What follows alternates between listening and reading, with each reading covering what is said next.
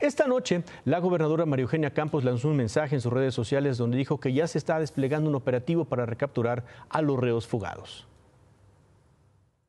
Sí, por supuesto que en el gobierno del Estado asumimos la responsabilidad correspondiente y por eso tomamos acciones contundentes para cambiar de fondo el problema de inseguridad, así como del sistema penitenciario.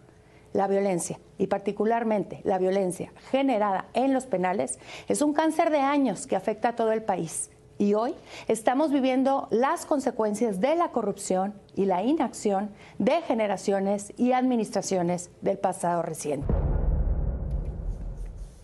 El Gabinete de Seguridad Estatal le informó a la gobernadora Campos que por medio de cámaras de seguridad se logró ubicar a uno, por lo menos uno de los 30 reos fugados el domingo.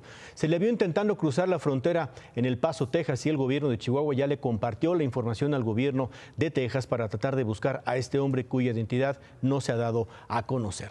Esta tarde llegaron a Ciudad Juárez 200 soldados del ejército para reforzar la seguridad. Con esto se busca reforzar precisamente la seguridad para evitar hechos violentos tras el motín en el penal. A la par de este reforzamiento en la frontera se mantienen operativos de seguridad por parte de elementos estatales municipales. Y sobre esto tú tienes más información, Salvador Gómez. Buenas noches.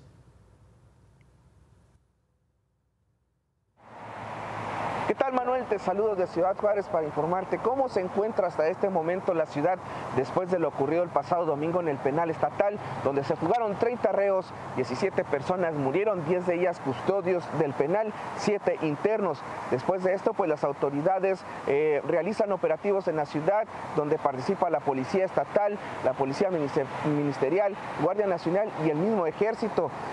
después de estos operativos, pues se generaron algunos hechos violentos, específicamente enfrentamientos contra la autoridad. Sin embargo, pues la, ciudadanía se encuentra temerosa, pero eh, están llevando su vida cotidiana. Como puedes ver a mis espaldas, pues el tráfico está normal.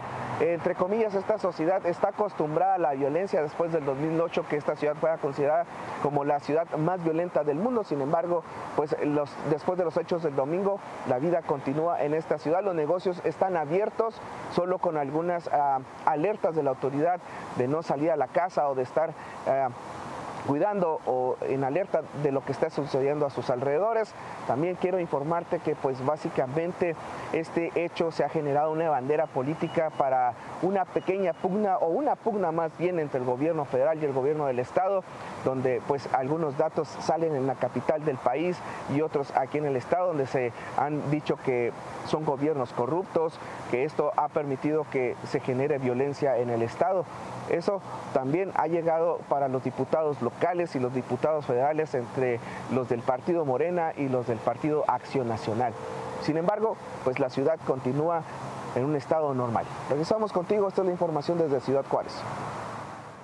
Muchas gracias, Salvador. Buenas noches. Y por eso una parte del mensaje la gobernadora Campos decía no y hace un llamado a no politizar esta circunstancia, precisamente por lo que decía nuestro compañero de Ciudad Juárez, esas acusaciones locales panistas contra morenistas. Una de las consecuencias de todo esto pues, fue que el director del Cerezo de Juárez, Alejandro Alvarado Telles, fue cesado de su cargo. La Fiscalía de Chihuahua informó que Alvarado Telles se encuentra bajo investigación por los hechos del domingo. Informaron también que el personal operativo, administrativo de otras áreas del Cerezo también están investigándose, pues, están siendo investigadas pues, para establecer quién o quiénes estarían involucrados en el ingreso de objetos prohibidos.